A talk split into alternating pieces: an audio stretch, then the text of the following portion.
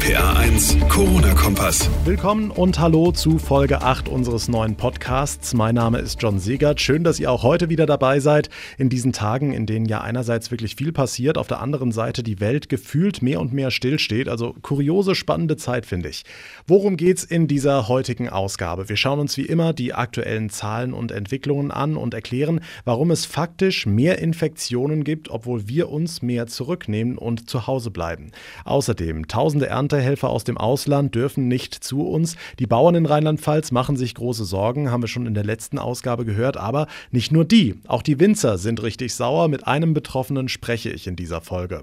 Wir gucken uns erneut eine tolle Aktion an, die anderen Menschen in dieser Zeit unter die Arme greift. Und ich beleuchte mit Pfarrer Stefan Mendling die These, die ich auch häufig im Netz lese. Könnte die Corona-Krise für uns und unseren Planeten auch eine Chance sein? Was könnten wir daraus mitnehmen? Spannende Frage. Wir legen aber aber wie gewohnt los mit den aktuellen Zahlen.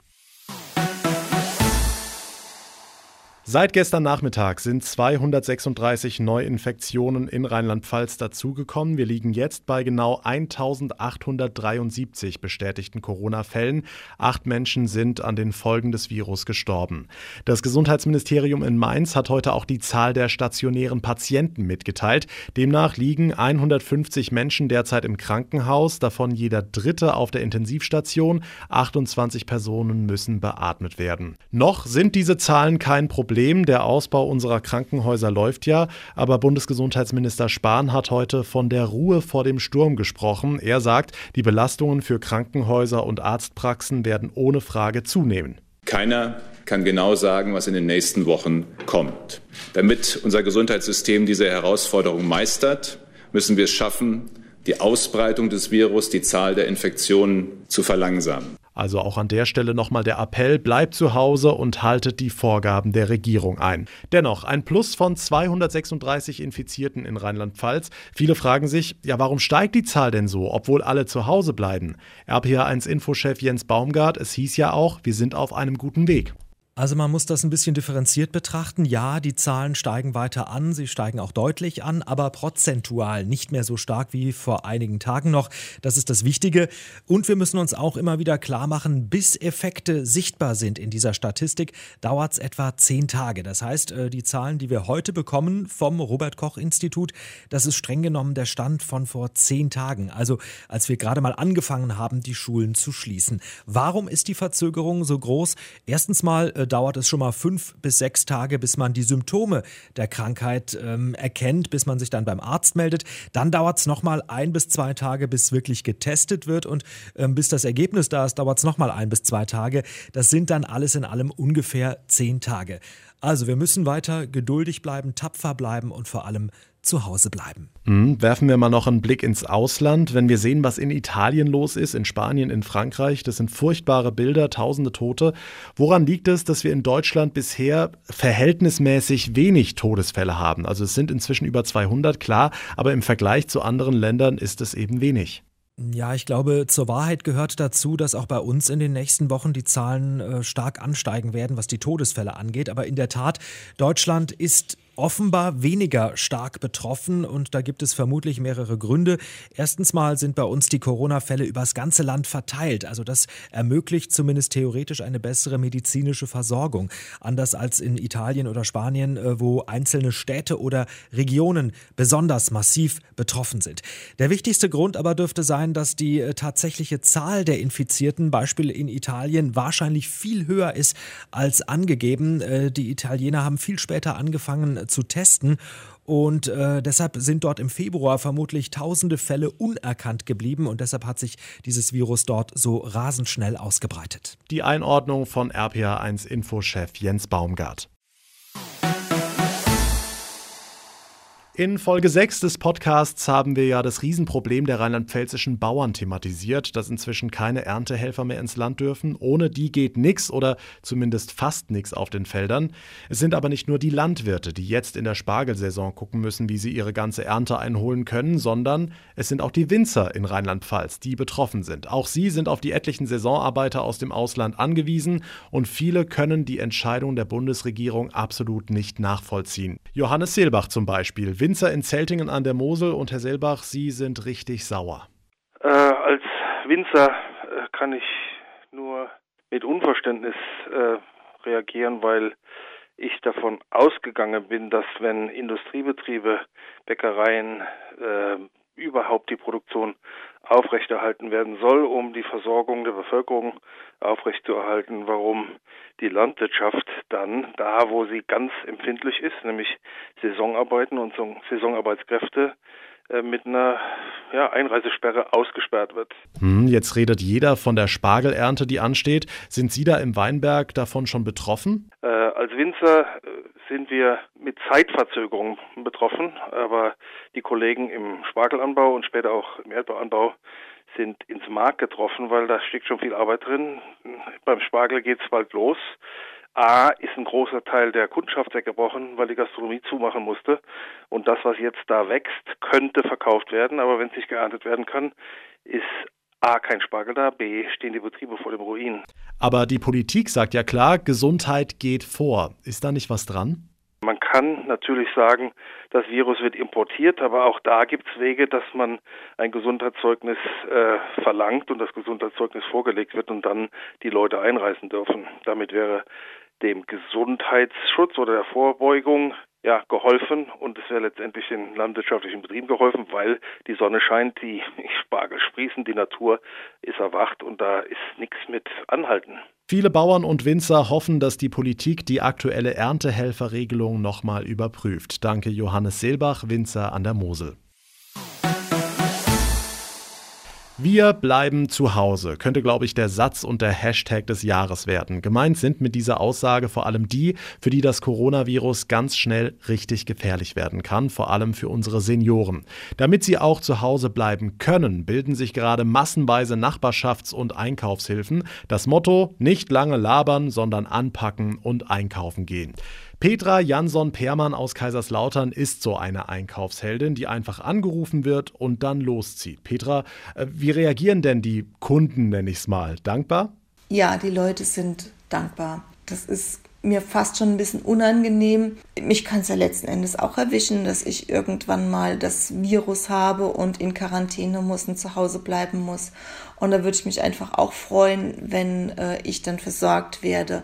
Und das eine Ehepaar, mit dem ich jetzt zu tun habe, sind einfach so goldig. Das macht wirklich Spaß, für die einkaufen zu gehen. Okay. Äh, wie sieht so ein Einkauf aus? Klopapier? Also im Moment ist Klopapier offensichtlich bei den Senioren noch nicht so im äh, Mangelware. Also im Moment ist der typische Einkauf eher frische Ware, Blumenkohl, Tomaten, Feldsalat, Eier, also alles so, was frisch ist. Es war eine ordentliche Tasche voll, aber jetzt kein so ein Rieseneinkauf, dass äh, das nicht problemlos für einen gesunden, erwachsenen Menschen äh, zu bewältigen ist. Sie sagen, für Sie ist es selbstverständlich zu helfen, trotzdem ist es ja Aufwand. Was gibt es Ihnen? Der eine Grund ist, dass den älteren Personen geholfen wird, so wie eben meinen Eltern geholfen wird, helfe ich gerne hier auch und die andere Sache ist die, dass dieses Coronavirus ja so groß und so einschneidend ist und man sehr schnell da ein bisschen Hilflosigkeit äh, verspüren könnte. Und so habe ich das Gefühl, dass ich tatsächlich aktiv was dagegen machen kann.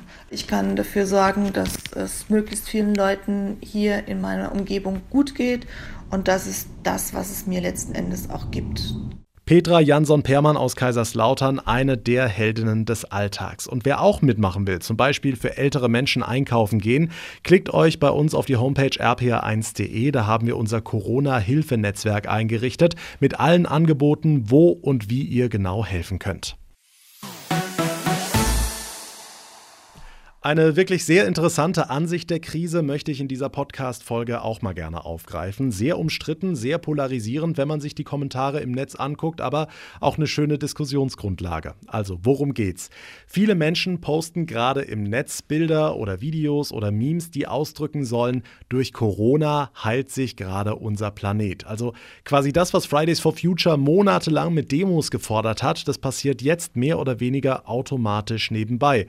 Die Luftverschmutzung in China und Norditalien geht drastisch zurück oder in Venedig sind keine Touris mehr unterwegs, das Wasser dort so klar wie seit Jahrzehnten nicht mehr. Erstmals sind wieder Fische in den Kanälen zu sehen. Gut, man muss natürlich dazu sagen, wenn da keine Gondeln oder Boote fahren, ist auch das Wasser nicht aufgewirbelt, aber dennoch, dieses klare Wasser von Venedig steht weltweit für eine Hoffnung vieler tausend Menschen, die sich fragen, könnte die Corona-Krise bei allen Folgen, die sie nun mal hat, ohne Frage, trotzdem einen positiven Effekt haben? Können wir irgendwas daraus mitnehmen für das Leben nach Corona, was bislang vielleicht falsch gelaufen ist? Spannende Frage, über die will ich mit Stefan Mendling philosophieren. Er ist Pfarrer und Redakteur in der RPA1 Kirchenredaktion. Stefan, was bringt uns diese Krise vielleicht, auch mal im Hinblick auf die Umwelt? Was lernen wir daraus? Also wir haben einmal gelernt, Prioritäten zu setzen, Entscheidungen zu treffen, zu sagen, uns sind die Menschen wichtiger als die Wirtschaft, uns ist das Gesundheitssystem wichtiger als unsere Bewegungsfreiheit, uns sind die älteren Menschen wichtiger als unser Recht auf Party. Und selbst wenn es keine Delfine in Venedig gäbe, diese Fähigkeit, die haben wir jetzt gelernt, die kann uns keiner mehr nehmen. Und wenn uns schon so ein kleines Virus dazu bringt, unsere Freiheit einzuschränken, unsere Kinder nach Hause zu holen, sie zu Hause zu beschulen, Schulen dicht zu machen, Kindergärten dicht zu machen, für Ältere einzukaufen, wie viel mehr kann uns dann der Gedanke beflügeln, dass wir diesen Planeten retten können vor der Vernichtung, dass wir diese Umwelt retten können, dass wir viele, viele Tierarten retten können.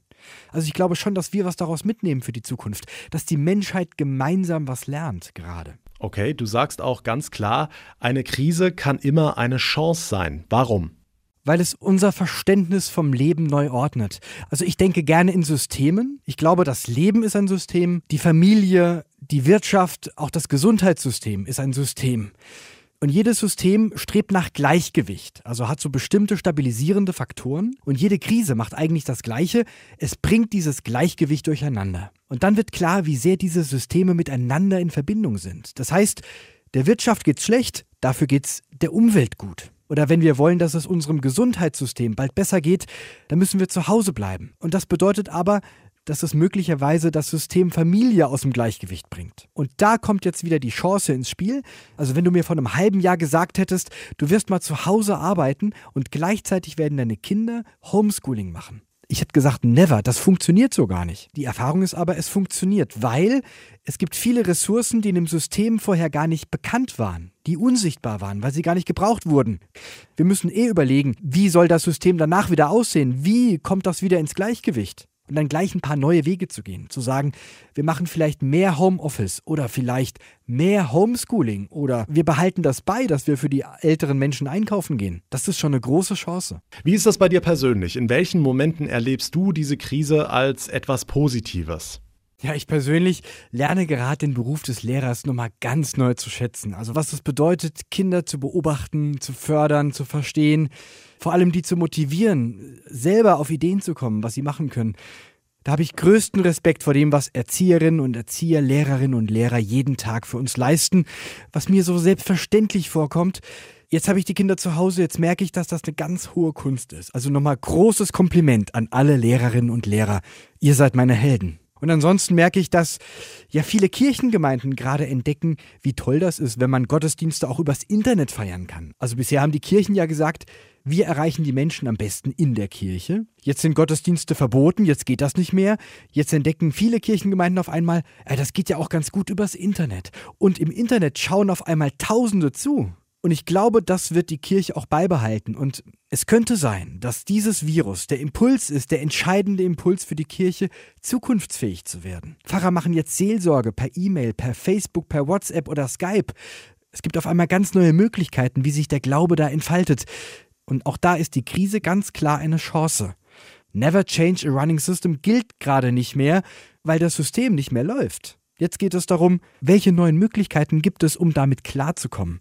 Und oft entpuppen sich die neuen Möglichkeiten sogar als die besseren Möglichkeiten. Besser als das, was bisher da war. Hm, jetzt fahren wir alle runter, sitzen zu Hause, sitzen im Homeoffice, keine nervigen Staus in der Rush-Hour, kein Gehetze im Alltag. Es ist eine Art Entschleunigung, eine Art Fastenzeit. Was nehmen wir daraus vielleicht mit? Ja, als Entschleunigung erlebe ich das gar nicht so. Also ich muss viel schneller arbeiten als sonst, weil ich nebenbei noch zwei Kinder habe, erste und zweite Klasse. Die sitzen neben mir und äh, das heißt, ich bin Lehrer, ich bin Pausenaufsicht, ich bin Hausmeister neben meinem normalen Beruf. Es entschleunigt nicht, es hilft mir aber, meine Erwartungen so ein bisschen zurückzuschrauben. Mal zu schauen, was ist eigentlich wirklich nötig? Wo ist es wichtig, dass ich verstehe, was die gerade in der Schule machen? Also dieser Austausch, das ist ganz wertvoll. Und weil du sagst Entschleunigung, tatsächlich das Wort Quarantäne kommt ja eigentlich aus der Bibel. Im Alten Testament steht, eine Frau, die ein Kind geboren hat, soll sich 40 Tage lang zurückziehen. 40 heißt auf Lateinisch Quadraginta. Später wandern die Israeliten 40 Jahre durch die Wüste und Jesus zieht sich vor Ostern 40 Tage lang zurück in die Wüste um Kraft zu sammeln, um zu sich zu kommen, um das Leben neu zu sortieren. Und darum gibt es auch die 40 Tage Fastenzeit. Und was dann passiert, ist sehr spannend. Im Mittelalter, da gibt es auch schon Seuchen. Und da hat man dann die Seeleute, bevor die von Bord gehen durften, in Quarantäne geschickt, Quadraginta, also 40 Tage lang Fastenzeit, zurückgezogen, damit sich keiner ansteckt. Und daher kommt das Wort Quarantäne. Also hat was mit der Fastenzeit zu tun, kollektiv auf etwas zu verzichten, damit es am Ende allen gut geht. Und genau das machen wir gerade. Pfarrer Stefan Mendling. Und mit diesen schönen Worten möchte ich zum Ende der heutigen Ausgabe kommen. Vielen lieben Dank fürs Zuhören. Wie immer würde ich mich sehr freuen, wenn ihr mir Feedback zukommen lasst. Über meine Facebook-Seite rpa1john, über Instagram oder als Bewertung bei Apple Podcast. Mein Name ist John Segert. Ich wünsche euch eine gute Zeit. Wir hören uns dann in der nächsten Folge. Bis dahin, bleibt gesund. Der RPA1 Corona-Kompass.